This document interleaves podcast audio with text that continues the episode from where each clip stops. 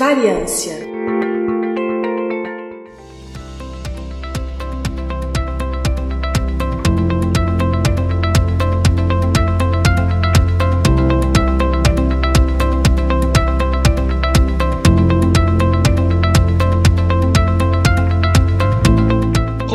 querido e querida ouvinte Dobriden, aqui é Igor Alcântara e estamos começando mais um episódio do Intervalo de Confiança, uma distribuição uniforme de pensamento crítico. E hoje é um episódio do nosso spin-off Variância. E o que é o Variância? Variância são episódios normalmente mais curtos, mais focados num tema específico. A gente não abrange muitos temas diferentes, a gente não faz muito contextualização histórica, não tem debate entre diversos participantes, normalmente é um participante só. Então a gente consegue fazer esses episódios mais curtos mais focados num tema só, para você intercalar com aqueles episódios maiores, é, completos, que a gente tem mais participantes. E a gente vai falar hoje sobre um assunto muito legal, que é um dos nossos assuntos favoritos, é o meu, particularmente, assunto favorito de falar em podcasts, é, que é sobre consciência artificial. A gente vai ter um enfoque diferente do que a gente falou em episódios anteriores aqui. Mas antes de começar o episódio, só alguns recadinhos muito rápidos aqui. É, primeiro, é que você pode ajudar o intervalo de confiança tornando-se um apoiador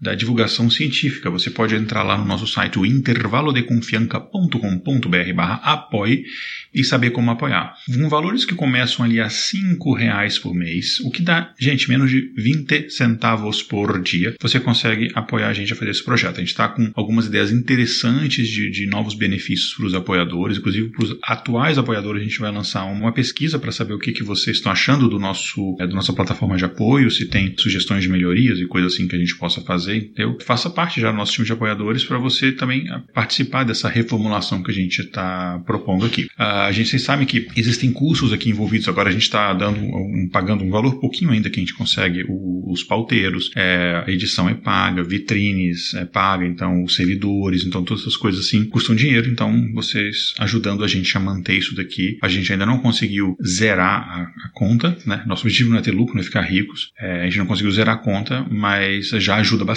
o valor que o pessoal contribui.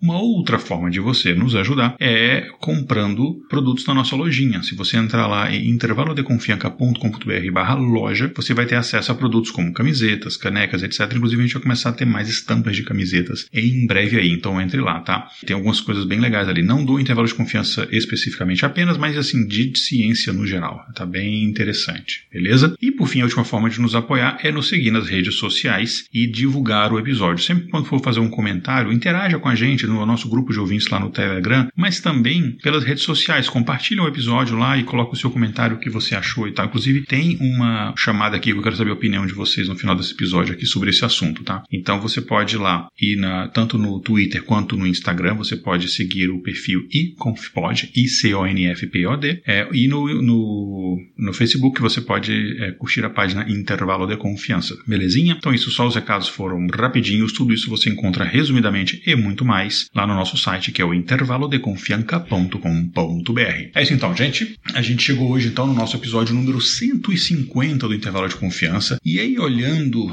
é, lá para quando a gente começou, no dia 16 de julho de 2019, então a gente já está em 2022, enfim, a gente começou ali pré-pandemia, veja só. Eu percebo assim que a gente mudou bastante como podcast. Né? O podcast ele começou numa época assim que se falava muito em fake news, então a ideia era focar muito em, em é, alfabetismo de dados, de ciência de dados, estatística, esse tipo de coisa, para as pessoas entenderem informação, entenderem entenderem dados o mínimo possível, pelo menos para você é, não ser feito de otário quando lê uma coisa. Só que eu não posso dizer que a gente é, tem esse enfoque mais. Né? A gente acabou, ainda é a nossa preferência, a gente ainda aborda isso, a gente ainda tem esse olhar, mas hoje em dia a gente é mais um podcast de ciência no geral. A gente fala de vários assuntos que não são necessariamente relacionados a isso. E por isso que no Variância eu sempre tento trazer esse assunto, para a gente sempre manter esse pezinho ali na nossa raiz. E a gente sabe que mesmo assim, né, o tema de inteligência artificial está sempre presente nas pautas mesmo que não é um assunto principal, por exemplo, quando a gente falou sobre câncer, a gente tem ali uma abordagem da inteligência artificial no tratamento de câncer, do diagnóstico, enfim, tem sempre esse, esse enfoque aqui, né? E dentre esse grande guarda-chuva que é esse, esse assunto chamado inteligência artificial, que enfim é o que eu, que eu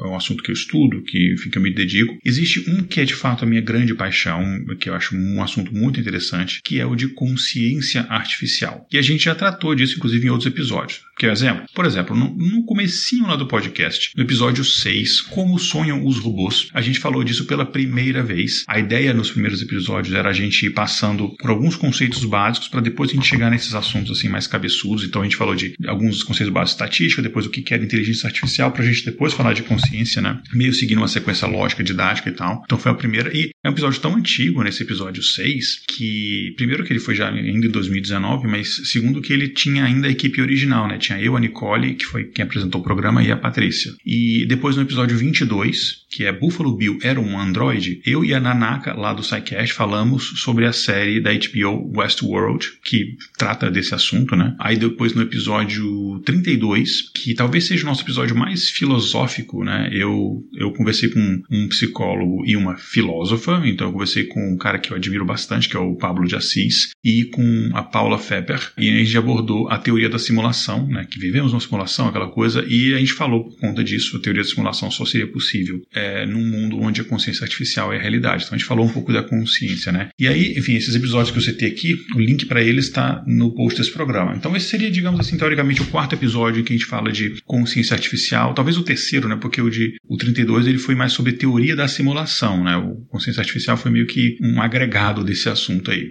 E o, o anterior a, a, a, esse daí, o 22, a gente falou mais da série Westworld. Consciência artificial também foi um agregado. O único que a gente falou de fato sobre consciência artificial mesmo foi o episódio 6. Então, como tem bastante tempo, do 6 para o 150, né? A gente tem bastante tempo aí, então vamos voltar aqui, só que agora com outro enfoque. Eu não vou falar as coisas que a gente falou lá, se você quiser revisitar esses episódios, a gente fala como é que se calcula a consciência, algumas coisas. Não é esta questão. Eu vou falar um pouco mais, assim, das comparações entre a consciência, o que a gente conhece hoje de consciência humana com consciência artificial artificial e muito debater o seguinte: será que é possível um computador ser consciente? Será que é possível, quando a gente fala em aprendizado de máquina, machine learning, é aprendizado mesmo? E é disso que eu vou falar hoje aqui, tá? Mas primeiro de tudo, e assim, gente, muita coisa que eu tô falando aqui é de improviso mesmo, tá? É, eu tenho, assim, um guia que eu preparei aqui só para eu não, não perder a ordem de algumas coisas que eu quero falar uh, e algum um dos autores que eu vou citar, mas muito que eu tô falando aqui é mesmo do meu estudo, da minha memória e tal, então já vou pedindo desculpas é, de antemão se lá na frente eu lembrar do negócio que eu esqueci de falar no começo. É, mas vamos lá, segue aqui comigo que a gente consegue aqui com muita consciência abordar esse tema. Antes de tudo, a gente precisa começar com algumas definições, tá? Eu não quero obrigar ninguém a voltar a escutar episódio antigo para entender esse. Não. Se quiser escutar depois, tá opcional. Então, para isso, a gente vai com alguns conceitos aqui. Primeiro, o que é consciência? Não artificial, consciência no geral. E como é que a consciência ela difere da inteligência? Primeiro, então, vamos falar de inteligência. Né? O que é inteligência? Vamos lá, definição, né? Uma clássica, uma das definições clássicas, que tem várias. A inteligência é a capacidade de uma entidade qualquer, pode ser eu, pode ser um animal, pode ser uma máquina, teoricamente. Então, é a capacidade de uma entidade realizar tarefas. Basicamente é isso, isso é inteligência. E a consciência se refere à presença de um fenômeno subjetivo. Então existe uma subjeção nesse, nesse conceito de, de consciência. Então, em outras palavras, a inteligência nesse caso é a capacidade de aplicar o conhecimento. E aí tem essa palavra conhecimento, ou seja, você tem uma bagagem ali cultural, experiência, etc. Então você aplicar um conhecimento para manipular o ambiente. Então eu sou um animal, eu sei como caçar. Eu estou usando o meu conhecimento de caçar que eu aprendi treinando quando eu era um filhote para conseguir conseguir caçar. E aí eu continuo aprendendo, porque eu posso descobrir, por exemplo, que determinada região não é boa de caça, ou determinado, sei lá, tamanho de animal eu não consigo é, capturar. Então eu vou tentar um outro tipo. Então, sei lá, digamos que eu seja, sei lá, um guepardo, por exemplo. Então, esse é o conceito de inteligência. Tá? Então a gente pode, obviamente, dizer que, baseado nisso, não, não, os humanos não são os únicos seres dotados de inteligência. Mas a ideia a gente vai na questão da consciência. Então, a consciência, ou digamos assim, quando eu estou num estado mental consciente, porque pode ser que eu não esteja, por exemplo, eu posso estar dormindo, né? Então, digamos quando eu estou num estado mental consciente, existe algo em mim subjetivo acontecendo.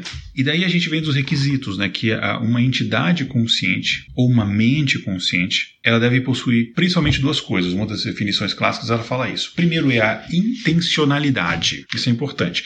E aí já outra coisa dificílima de a gente definir, que a gente precisaria de alguns filósofos aqui para a gente conversar sobre isso, mas a intencionalidade na definição é o poder das mentes de tratar, representar coisas, propriedades e estados das coisas. Então ele vai tratar e representar coisas e propriedades e estados dessas coisas. Né? Então não é só uma representação simbólica, existe uma intencionalidade relacionada a isso. Tá? Então eu estou observando um objeto, por exemplo, estou observando um, um copo, eu consigo entender forma deste copo, eu consigo entender as propriedades em si, eu consigo entender função desse copo, mas principalmente existe uma relação subjetiva da minha relação com este copo, que ele faz eu sentir. Então tem muito essa questão da consciência aqui. E tem um outro conceito que é bem mais difícil de, de pelo menos para mim, que sou, enfim, uma pessoa mais de exatas, de definir, que é o conceito de qualia. Eu não sei se é uma tradução correta para o português qualia, mas uma tradução assim mais, é, mais é, próxima que eu consegui. Então, qualia, a definição aqui clássica, ela é meio confusa, mas eu vou ler mesmo assim, que é o seguinte: são os aspectos introspectivamente acessíveis e fenomenais das nossas vidas. Fenomenais que a gente fala aqui é relacionado ao fenômeno, não quer dizer que é ótimo, tá maravilhoso.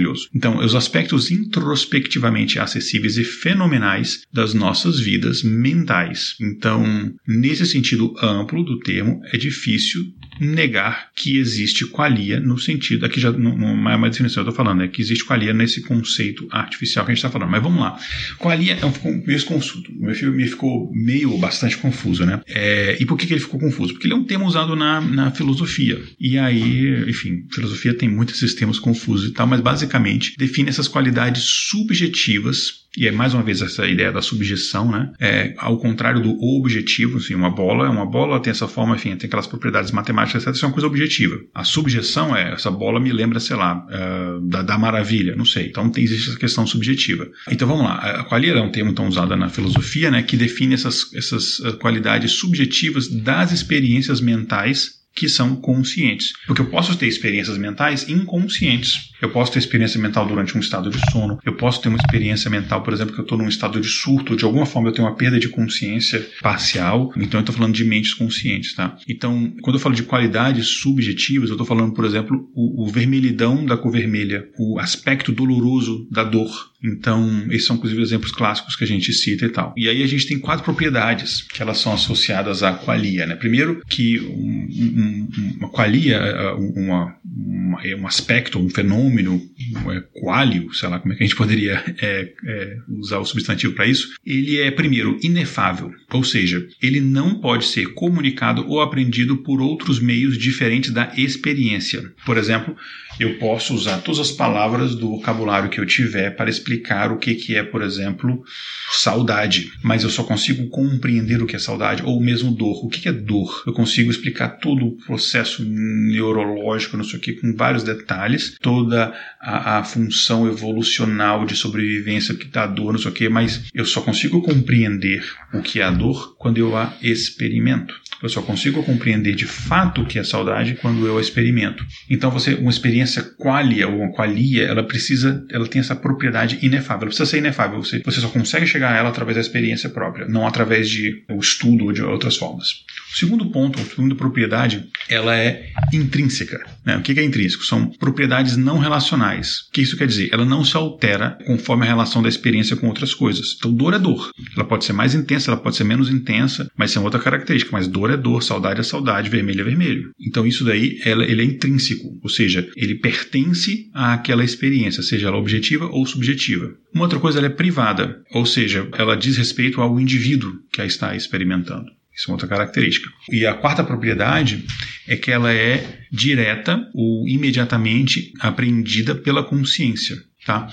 Então, você não só tem aquele sentimento, acesso a essa, essa coisa, digamos, a saudade e tal, mas você também tem a consciência daquilo dali. Quando você está sentindo a saudade, você, você tem a consciência do sentimento de saudade. Você pode até não saber o nome de, de repente, mas você tem, existe uma consciência de que você tem aquele tipo de sentimento ou, ou qualquer outra coisa. Então, então, quando a gente fala de consciência, né, consciência no geral, consciência orgânica, e a gente pode, pode jogar isso para artificial se existir, então, recapitulando, a gente tem duas, dois requisitos. Ela precisa ter essa característica de qualia e ela precisa ter essa característica da intencionalidade. Né?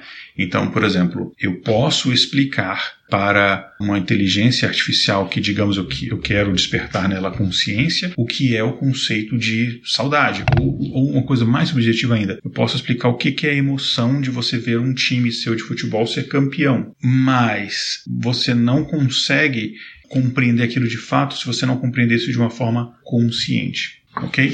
Então essas são duas, são duas é, características importantes. Bom, daí a gente vem outros conceitos, que é o conceito de símbolo e de significado. Tá? Significado é basicamente a conexão entre uma coisa qualquer, seja ela uma coisa concreta, tipo uma bola, uma coisa abstrata como, é, sei lá, amor, saudade. Então, é a conexão entre algo e uma experiência consciente. Isso é o significado, tá? Se eu falo, por exemplo, cadeira, cadeira, as características concretas dela é um objeto, ela tem determinadas características, etc. Mas existe também essa conexão dela com a sua consciência. Aí a gente entra, assim, você aquelas propriedades né, da, da qualia de inefável, intrínseco, privado, é, é, imediatamente apreensível, enfim, você tem todas essas características que têm a ver com a consciência. Então isso é significado. E você tem uma área da filosofia, que é a filosofia da mente, né, e os filósofos da mente eles descrevem o poder da mente que possibilita essa intencionalidade dessas conexões que a gente considera elas como o significado, né? E, e, daí a gente tem um outro característica que é o símbolo, né? E daí os símbolos, eles não têm um significado consciente pelo símbolo em si. Então, quando eu falo, quando eu vejo, por exemplo, uma palavra, eu vejo cadeira escrito, cadeira, uma palavra cadeira, é, isso é um símbolo, né? São uma representação de diferentes traços, né? Que a gente chama de letras, é, ou pode ser num outro tipo de idioma que não necessariamente sejam letras especificamente, mas é uma, um, uma sequência de, de traços e desenhos que subjetivamente significam um objeto do mundo real, cadeira. Tá? Então, o símbolo só vai ter o significado quando você há essa conexão entre experiência consciente e o significado daquele símbolo e um outro objeto abstrato ou, ou, ou subjetivo. Então, basicamente é isso. E daí existe uma, um experimento mental ou um argumento filosófico que foi desenvolvido por um pensador é, chamado é, o John Searle. O John Searle ele publicou nos anos, ele estudou bastante essa questão de, de consciência. Ele era um filósofo da mente e tal. E ele ele publicou um, uma espécie de argumento filosófico, uma espécie de experiência mental, não sei como a gente poderia caracterizar isso, chamado de a sala chinesa, bem famoso o tal da sala chinesa. Então, basicamente é o seguinte, ele, esse filósofo, ele se imagina sozinho numa sala e ele está junto de um programa de computador e esse programa ele foi programado para responder a caracteres chineses que você fornece a ele. Então, basicamente você está trancado nessa sala, essa sala tem uma porta, alguém que não te conhece, não sabe quem você está ali, alguém passa um papelzinho com alguma frase, alguma coisa assim, caracteres chineses, né? Você vai pegar, você entra aqueles caracteres ali no computador, você escaneia, tira uma foto, faz alguma coisa, enfim, não importa isso ele não detalha, você entra aquelas informações no computador, o computador ele é treinado para fazer essa tradução, ele faz a tradução baseado no seu input, aí ele dá um output, sei lá, ele responde aquela pergunta, você pega aquela resposta e você passa de volta para por debaixo da porta para quem está do lado de fora. Para quem está do lado de fora da porta, eles não sabem a dinâmica que está acontecendo ali dentro, eles não sabem que tem você que não fala chinês e um computador que consegue interpretar esses caracteres. Então, para eles, quando eles veem que eles mandaram uma pergunta e chegou uma resposta em caracteres chineses, eles supõem, neste caso aqui de forma errada, de que há uma pessoa dentro daquela sala que compreende chinês. É isso que eles entendem. Só que você pensa que a pessoa que está na sala, ela nunca fez nenhuma conexão entre as experiências conscientes dela e os caracteres chineses, porque ela não fala chinês. Para ela, aqueles desenhos ali é a mesma coisa que nada. Simples, tá? Simples. O computador ele consegue fazer essa conversão, mas não de forma consciente. Ele não passa naqueles critérios de consciente, ele é só um tradutor. Simples é. você fornece X, ele te entrega Y. Né? Então, há necessidade de um ser consciente fazer a conexão com o ser inconsciente, o computador, para que você tenha essa tarefa executada. Né? Então, para quem está de fora da sala, a sala é consciente e entende nos, é consciente nos caracteres chineses, mas na verdade não é isso que acontece. Tá? Então, essa, essa metáfora é para a gente entender que existe uma questão legítima aqui que ele aponta do processamento simbólico, ele não é suficiente para qualquer significado. Da mesma forma, entender a sintaxe, a sintaxe não é o suficiente para você compreender a semântica, é basicamente isso, né? É, então, assim, você precisa ali de um ser consciente que faz a intermediação entre o mundo externo, quem está fora da sala e entende chinês, e o mundo interno lá do computador, tá?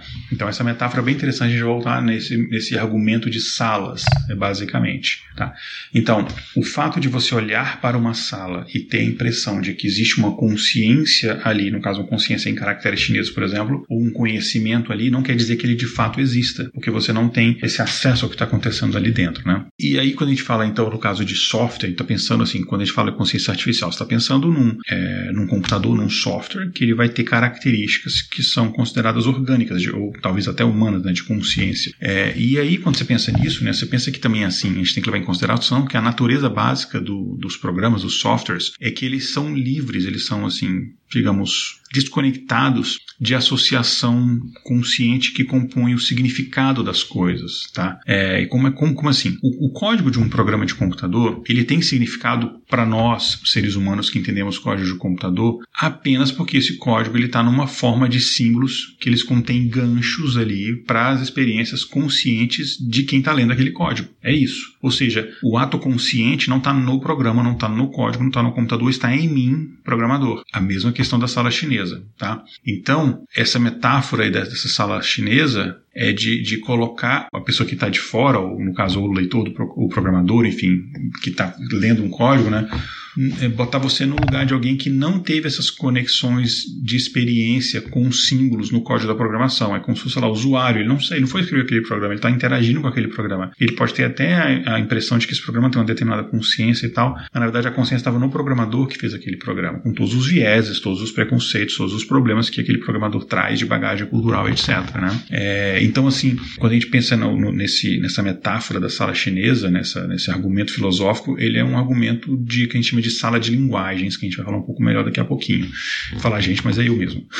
Então, a pessoa dentro da sala, ela não entende o significado por trás da, do código de programação. Então, eu, programador, eu não entendo é, exatamente os circuitos eletrônicos, porque no final o que o computador vai entender são sequências de sinais, a sequência de, de presença ou ausência de sinais elétricos, né? um código binário. E eu estou escrevendo aquilo ali numa determinada linguagem, Python, sei lá, em, em Lisp, sei lá, a linguagem que for. Né? E o mundo exterior, sei lá, os usuários ou quem está fora da sala, no caso da sala chinesa, é, só entende a linguagem humana pela qual você está fazendo aquela interface. Então, você precisa de um ser humano ali, no caso aqui o programador, o cientista de dados, etc., ou a pessoa que vai pegar o cartão da, embaixo da porta e, e, escrever aquilo ou escanear no computador. Você precisa dessa interação consciente, né? É, e, e, esse argumento ali do, da sala chinesa, ele vem ali também com com outro problema que no, no estudo da, da, consciência artificial, né? A pessoa dentro da sala que pega os cartões, ela é apresentada nesse problema como se ela fosse um dispositivo de visualização, né? Para fazer, enfim, basicamente ela vai pegar um cartão, passar no computador e devolver o cartão traduzido depois, né? Traduzido, enfim, verdade respondido, né? Só que a máquina, ela não pode ter,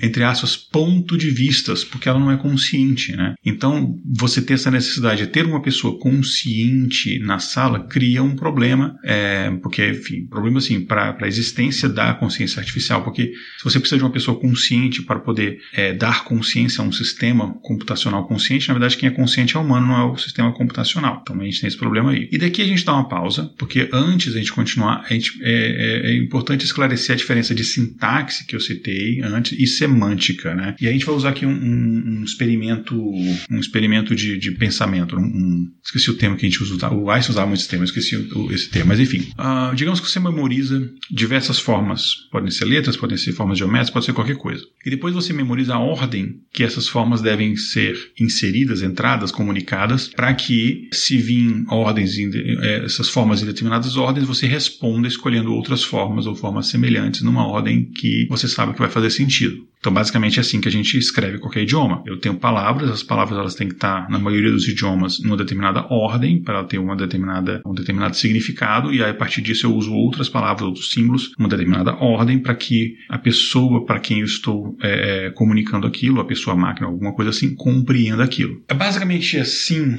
que os programas, eles manipulam símbolos, né? Os códigos dos programas em si, eles não têm nenhum significado intrínseco, como as palavras têm. Eu posso chegar aqui em tcheco e falar jablaka, que é pera. Eu posso falar, sei lá, posledni, que é, sei lá, o, o, último. Eu posso falar essas coisas, elas têm um significado, mas ele sozinho não tem tanto significado assim quando você precisa de um contexto consciente para aquilo fazer significado, tá? Então, o código do programa em si, ele não tem um significado em si Para a máquina, ele não tem nenhum significado. Ele é só uma sequência de coisas que têm que ser executadas para que uma determinada tarefa seja cumprida. Não há uma consciência por trás daquilo, não há geração de, não há, não há é, juízo de valor, não há nada disso dali, tá? É só tem essa sequência. Você pode mudar aquela sequência de uma forma ou tiver alguma coisa faltando que não faça sentido, que assim que perca o sentido exatamente da, da, da daquilo dali, e o computador ele não consegue resolver aquilo. Então eu posso dar um exemplo é, de, de situações, por exemplo, eu posso é, desenhar uma determinada forma que parece um rosto, mas está incompleto e eu, mente consciente, tenho elemento suficiente para entender que aquilo é um rosto. Ou eu posso desenhar ele de cabeça para baixo, de lado, de uma determinada forma que eu consiga compreender que é um rosto. E a máquina só vai compreender se é um rosto se ela vê rostos naquele mesmo tipo de, de posição, ou faltando isso, aquele elemento, ou, ou tiver elemento suficiente para ela conseguir entender essa característica. Então, os símbolos em si eles não têm um significado. Existe uma determinada sequência que vai ser executada uma tarefa sem nenhum tipo de valor consciente em relação àquilo. Tá? Por exemplo, se eu chegar para a máquina e falar saudade, uma máquina com consciência artificial, com, desculpa, com inteligência artificial, com um algoritmo mais avançado, ela consegue pesquisar isso na internet, ela consegue entender a definição da palavra saudade na língua portuguesa, traduções possíveis para outras línguas, várias poesias sobre esse tempo, ela consegue ter todas essas informações, ela consegue me dar uma definição do dicionário do que, é aquilo. Mas ela não tem a consciência do que significa a saudade, porque ela não tem a consciência ou mesmo a conexão emocional em cima daquilo. Tá? Então é uma coisa subjetiva. E aí, quando a gente fala em subjetividade, é uma coisa que a gente entende o que é subjetividade, mas é difícil até a gente definir de forma objetiva, né? Porque subjetiva é, é difícil definir de forma objetiva. E essa falta de subjetividade é o principal obstáculo, talvez, ou um dos principais, que separa uma, um computador muito avançado, um software muito avançado, de um, de fato, uma mente artificial consciente, ou mesmo o conceito de mente, né? E aí, fala de mente já é outro assunto, né? Muitos, muitos filósofos acham que não existe o conceito de mente, é basicamente o cérebro, né? Não existe uma coisa. Quando eu digo não existe mente, não existe uma entidade separada do cérebro chamada mente. Né? Mas enfim, uh, isso já é um outro assunto, não vem um caso aqui. É, e essa relação entre as formas, que podem ser letras, pode ser desenhos, pode ser qualquer coisa, pode ser comandos, etc. As, então a relação entre as formas, as sequências, ela é definida de forma consciente, não é arbitrário. Se você colocar um código de programação, você tem, é, sei lá, se, condição, então, é, ação, se você trocar, botar se se, ação, então, condição, não funciona. Se você botar então, condição, se, enfim, eu lendo conscientemente, você vai entender que ali tem um erro, mas você consegue compreender o que aquilo quer dizer. Um computador não consegue compreender. Então isso não é de forma casual, aleatória. Existe uma intencionalidade em cima daquilo. Por isso que existe a necessidade do programador consciente preparar aquilo dali, né? É, as regras operacionais em torno do programa são definidas ali pelo programador que está escrevendo aquilo. Não existe um, uma, uma reação baseada na experiência necessariamente. Existe uma pré-programação em relação a isso daí, né? Então, o programa ele pode receber qualquer entrada e ele não julga essa entrada, a não ser que ele tenha sido programado para julgar, entre aspas, essa entrada, ele não julga, ele simplesmente processa essa entrada. Vou dar um exemplo aqui. Digamos que eu escrevi um código em que você tem uma entrada qualquer, vamos chamar a entrada R, e aí o código ele vai, é, ele vai escrever o seguinte, vai botar a sua entrada R e vai completar com é noite. Só isso. Então eu posso entrar, por exemplo, escura. Aí ele vai responder escura é noite. Eu posso colocar, sei lá, maçã. Ele vai responder maçã é noite. Não faz muito sentido, mas ok. Pode ser que tenha alguém com uma maçã no jantar. Mas você pode também entrar coisas que não que são antagônicas. Você pode fazer a entrada dia e ele vai processar dia é noite. A gente sabe que dia não é noite. São antagônicos mas ele vai processar mesmo assim. Ou seja, não tem, não tem uma ação consciente em cima daquilo, não, ele não demora nem a mais para executar porque ele está refletindo que aquilo não tem sentido. Não tem nada disso, tá? Então ele basicamente, um código de programador, um programa de, desculpa, de computador, ele é uma sequência de funções a serem executadas. Mesmo os, os redes neurais mais avançadas, você tem um algoritmo matemático, estatístico muito complexo, muito avançado, sequência de, de determinadas funções muito avançadas, muito bem desenvolvidas, mas é uma sequência de ações. Você, programador, precisa definir, ah, vou fazer o quê? Uma rede convolucional, vou fazer isso, vai ser meu alfa, não sei o quê. Algum tipo de parâmetro tem que ser feito, algum código tem que ser escrito, obviamente. E daí a gente volta nesse conceito de sala que eu falei na sala, na sala chinesa, né?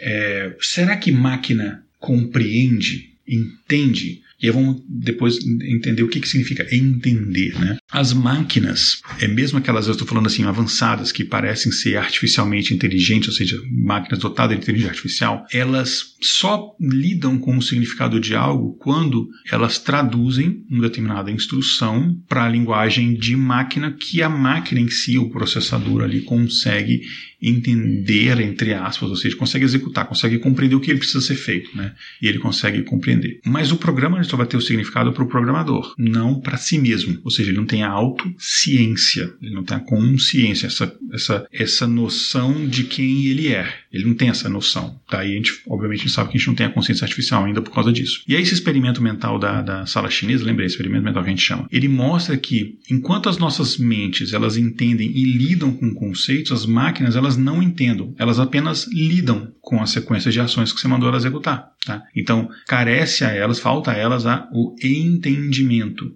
que é esse, esse conceito subjetivo é, basicamente é isso, ela só executa um trabalho, ela é uma máquina. Ela não tem a compreensão do que tem por trás do valor, do significado, de nada em cima daquilo. Então, pensando nisso, a mente, por ela fazer mais do que isso, a gente não pode dizer que ela é uma máquina. E nem uma máquina, por mais avançada que seja, quando eu falo máquina, eu estou falando, pode ser um software, pode ser qualquer coisa não, não, não orgânica. Né? Uma máquina, por mais avançada que ela seja, ela não tem este conceito humano ou não sei nem se humano, é, mas ela não tem esse conceito da consciência. Tá? Então, elas podem, pensa ali na questão da máquina chinesa, você pode ter a impressão de que ela compreende, mas na verdade, você, usuário que está do lado de fora da sala, que é essa, essa sei lá, software, sei lá o que for, por exemplo, digamos que o software seja a Alexa ou a Cortana, essas assistentes, é, é, esses assistentes virtuais. E se você está fora da sala, então para quem está de fora, pode parecer que ela tem um entendimento do que você está falando, ela pode fazer piada, não sei o que, mas existe alguém que a programou para compreender, não compreender, para conseguir executar este tipo de, esse tipo de tarefa, ok? E daí a gente vem para a questão, pensando assim, as máquinas elas conseguem aprender porque a gente fala de machine learning, a gente fala aprendizado de máquina, a gente usa a coisa aprendizado, que é um conceito complexo. O que significa aprender? Né? Não, é só, é, é, não é só ter acesso a uma informação, é reter essa informação e ter, dar sentido a essa informação ao ponto de que você consiga utilizar essa informação. Esse é um conceito mais complexo de aprendizado. Eu só aprendo a dirigir quando eu consigo entender as instruções relacionadas a dirigir. Eu retenho aquela informação porque eu consigo depois reaplicar, não preciso aprender a dirigir toda vez que eu vou dirigir, e daí eu consigo aplicar aquilo e adaptar às situações às quais eu não fui treinado. Enfim, então esse tudo é uma coisa que a gente compreende o, o aprendizado. Será que as máquinas elas aprendem ou elas estão ali por trás? A gente está fora de uma sala e aí a gente tem essa falsa, elas imitam um aprendizado porque a gente vê o efeito. Eu peguei um algoritmo por exemplo, as vitrines, o intervalo de confiança agora, eles estão, elas estão. A gente está usando o base, o Mid Journey, enfim, um, um, bot de inteligência artificial que ele, ele gera, uh, baseado numa descrição que você passa, ele vai gerar imagens, mas a gente também usa outros processamentos de inteligência artificial em cima disso. Existe um tratamento em cima disso, com outras inteligências artificiais processando imagens para ficar com cara de vitrine, não sei o que. Depois a gente passa para o nosso artista que faz o fechamento uh, no final disso daí. É, então, para quem está de fora, pode imaginar que existe um aprendizado dessas máquinas, ou existe, enfim, algum tipo de coisa mais avançada ali. Mas será que existe? Ou será que a gente aqui está tendo mais um exemplo da sala chinesa? Não que você tenha um ser humano ali fazendo o trabalho, mas existe uma falsa impressão para quem está de fora, no caso a gente, de, uma, de, uma, de um aprendizado ali por trás. Né? É porque você tem lá um sistema qualquer, ele vai ter dados, é, ele permite que as pessoas entrem esses dados, esse sistema então ele vai aprender entre aspas esses dados e vai melhorar a interface, vai ajustar e tal. Então parece que ele está aprendendo com a experiência. Mas na verdade o argumento é que ele não está aprendendo de fato no nosso conceito humano do que significa aprendizado. Ele está aprendendo no conceito máquina o que significa aprendizado, que é um conceito limitado. É, é um conceito que você treinou uma máquina para fazer X, ela só consegue fazer X, ela não consegue adaptar. Se eu te ensinar a fazer café, ou vou dar um exemplo mais, mais assim, é, mais simples. Se eu te ensinar a fazer um chá quente, você provavelmente vai saber fazer um chá gelado. Se eu te ensinar a colocar sal na comida, você provavelmente também vai saber colocar açúcar numa bebida. É, porque são conceitos relativamente parecidos, mas para uma máquina são coisas completamente diferentes. Essa abstração, essa subjetividade, mais uma vez, ela não consegue ter. Só que para quem está de fora, pode parecer que a máquina que consegue fazer um café, mas não consegue fazer um chá, é inteligente, está aprendendo, mas na verdade ela não está. E aí a gente não fala da questão da, da sala chinesa. A gente fala dessa questão dessas salas de aprendizagem. E daí você tem vários, é, vários problemas. Você tem, por exemplo, softwares de reconhecimento de imagem, que ela é treinada para reconhecer imagens de cachorro, diversos tipos de cachorro, e aí você passa, por exemplo, uma imagem de um cupcake e ela acha que é um cachorro caramelo de pintinhas. Ou casos mais graves, assim, socialmente falando, em que você passa uma, um reconhecimento de imagens e o software, essa inteligência artificial, essa rede neural, ela identifica gorilas como se fossem pessoas da, negras, ou o contrário, pessoas negras como se fossem gorilas. Eu não estou dando um exemplo absurdo, não vou me cancelar, isso é um exemplo que aconteceu de verdade, de fato. Eram algoritmos de reconhecimento de imagem que classificavam pessoas negras como se fossem gorilas. Aí você me pergunta, isso é um ato racista? Uma pessoa seria, na máquina? Não. Por que na máquina não é? Porque ela não tem a consciência, ela não tem a bagagem histórica, ela não tem nada disso para ter este ato racista, ela não tem o julgamento de valor. Porque quando você fala numa atitude preconceituosa, há um julgamento de valor. Você julga determinada característica inferior ou determinada característica superior. Existe um conceito prévio, um preconceito. Aqui não há isso. Então, nesses pontos é que a gente percebe que esse aprendizado de fato real, não, ela não entendeu, ela não compreendeu o que significa um gorila. Porque por mais racista que você seja, você sabe de fato que gorila. Um gorila é uma pessoa é uma pessoa. Que cupcake é cupcake, cachorro é cachorro. Você sabe a diferença. E para muitas máquinas isso é difícil, porque ela não compreende, e aí vem a palavra, o sentido da palavra compreender, de fato o que é um gorila, um cupcake, etc. Não há esta compreensão, tá? Então elas não, as máquinas do ponto de vista humano, elas não aprendem, elas combinam padrões e identificam padrões e é basicamente isso uma máquina que identifica numa imagem um, tumor é, de pele, ela não se tornou um oncologista, ela não, ela compreende o que, que é um, um, um, lá, um carcinoma, etc. Ela foi treinada a identificar determinados padrões de pele. É isso, determinados padrões de manchas em pele. Basicamente é isso. Um, tá? Então, quando a gente fala em machine learning, aprendizado de máquina, aprendizado do ponto de vista da máquina. O que a gente considera aprendizado para a máquina e como a gente não tem uma palavra específica para isso, porque é uma coisa nova, a gente usa uma palavra que a gente conhece mais próxima, que seria aprendizado. Mas não é um, é um aprendizado de fato como a gente tem. E aí tem um outro conceito de, dessas salas, que a gente está falando que é a sala de volição. Né? Então, às vezes a máquina ela pode parecer ter uma intenção, mas é só uma aparência de intenção. Porque a máquina ela é só um apêndice, ela é uma extensão da vontade do programador que a projetou, do cientista de dados, etc., enfim, do programador que escreveu aquele código ali. Né? Então, é como a gente fala, não existe design sem design designer, não existe programa sem programação. Então, por isso que ela não, não é intrínseco dela essa compreensão ou mesmo essa, essa execução da tarefa. Ela foi programada a executar isso daí, né? É, então, termos como quando você fala lá, por exemplo, de algoritmo evolucionário, que a máquina evoluiu, é, são metáforas, enfim, não tem a ver com o conceito que a gente fala, né? E aí vocês vão entender por que eu estou falando isso.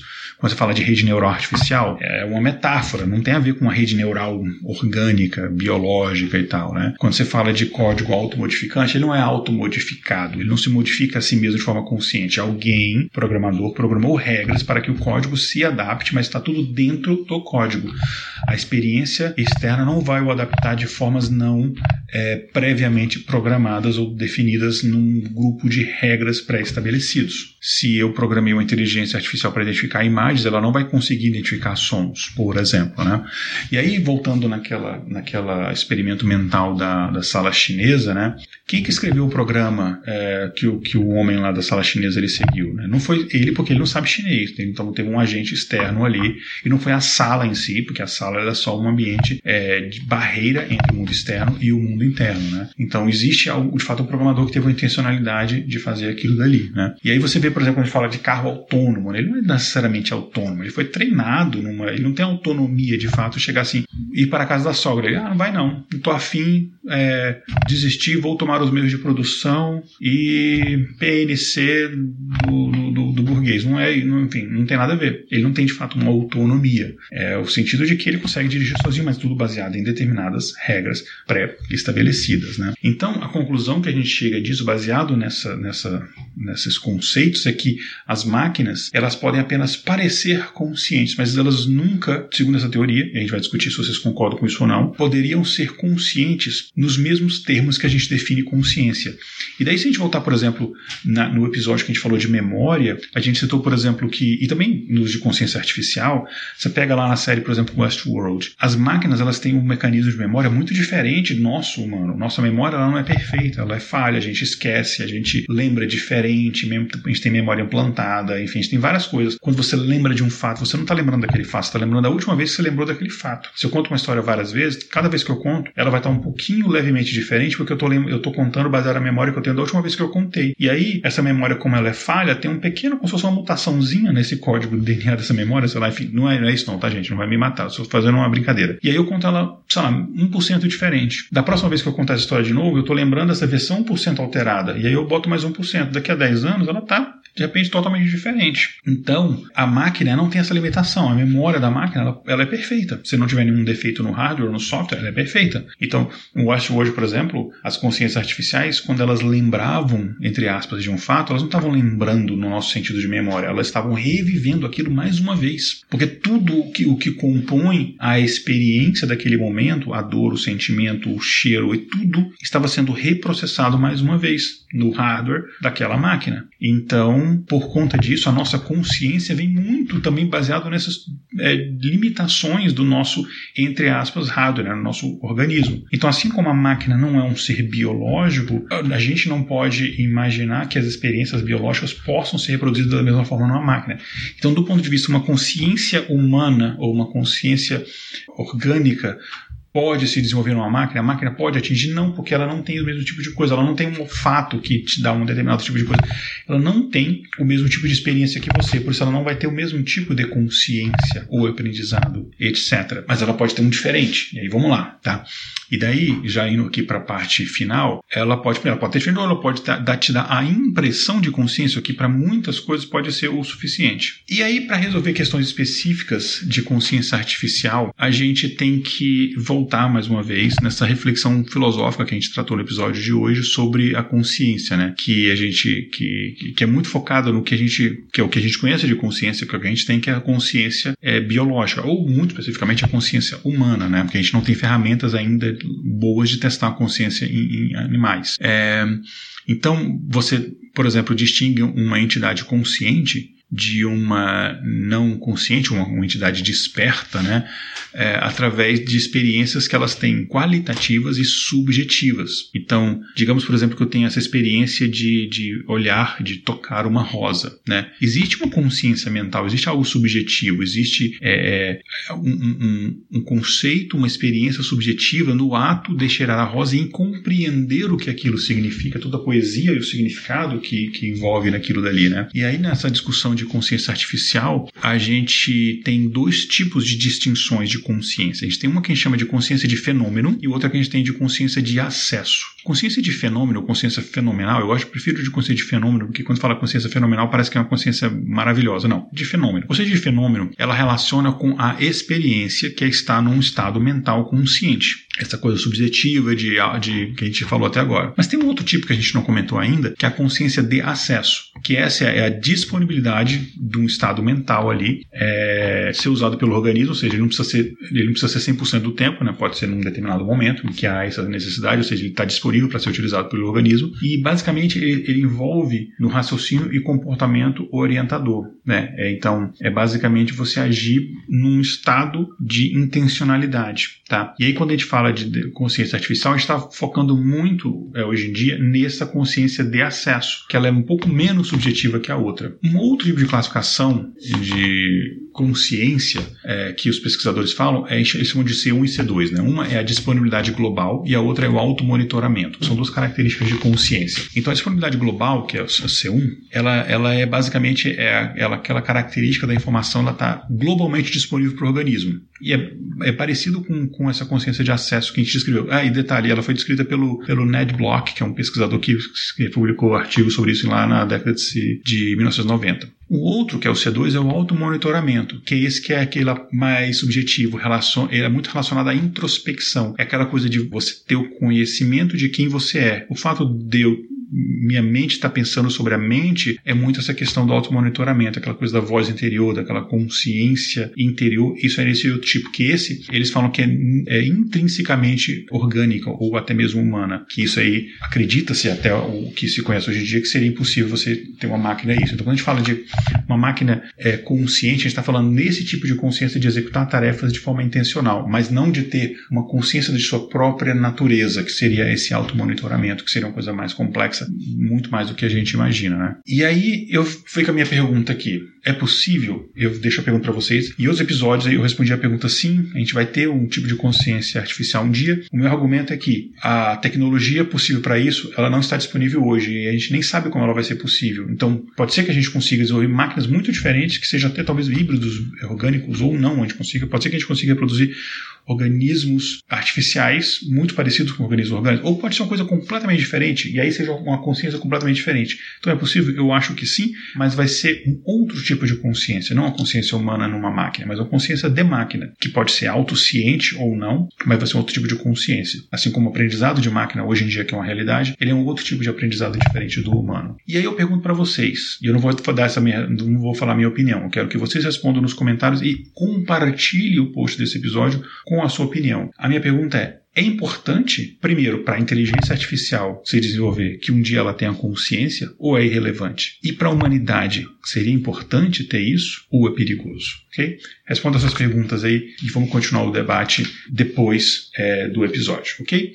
É isso então, gente. Eu espero que vocês tenham gostado desse episódio. Essa pauta foi escrita, entre aspas, que foi 99% aqui foi improviso da minha memória, é, que não é uma máquina, então por isso é imperfeita, então, mas foi, digamos assim, escrita por mim, Igor Alcântara. A vitrine é do nosso conjunto de inteligências artificiais é, e Julia Freud. A gente tem um trabalho conjunto entre máquina e humano. As vinhetas é, foram feitas por Rafael Chino e principalmente Léo Oliveira. A voz das vinhetas é de Letícia Dacker e Mariana Lima. A direção de redação é de Tatiane do redes sociais e marketing é de Tatiane do Vale, gerência de projetos é de Kézia Nogueira e a edição é de Léo Oliveira. Para saber mais sobre esse nosso projeto e nos apoiar, visite intervalodeconfianca.com.br. Um grande abraço, até o próximo episódio.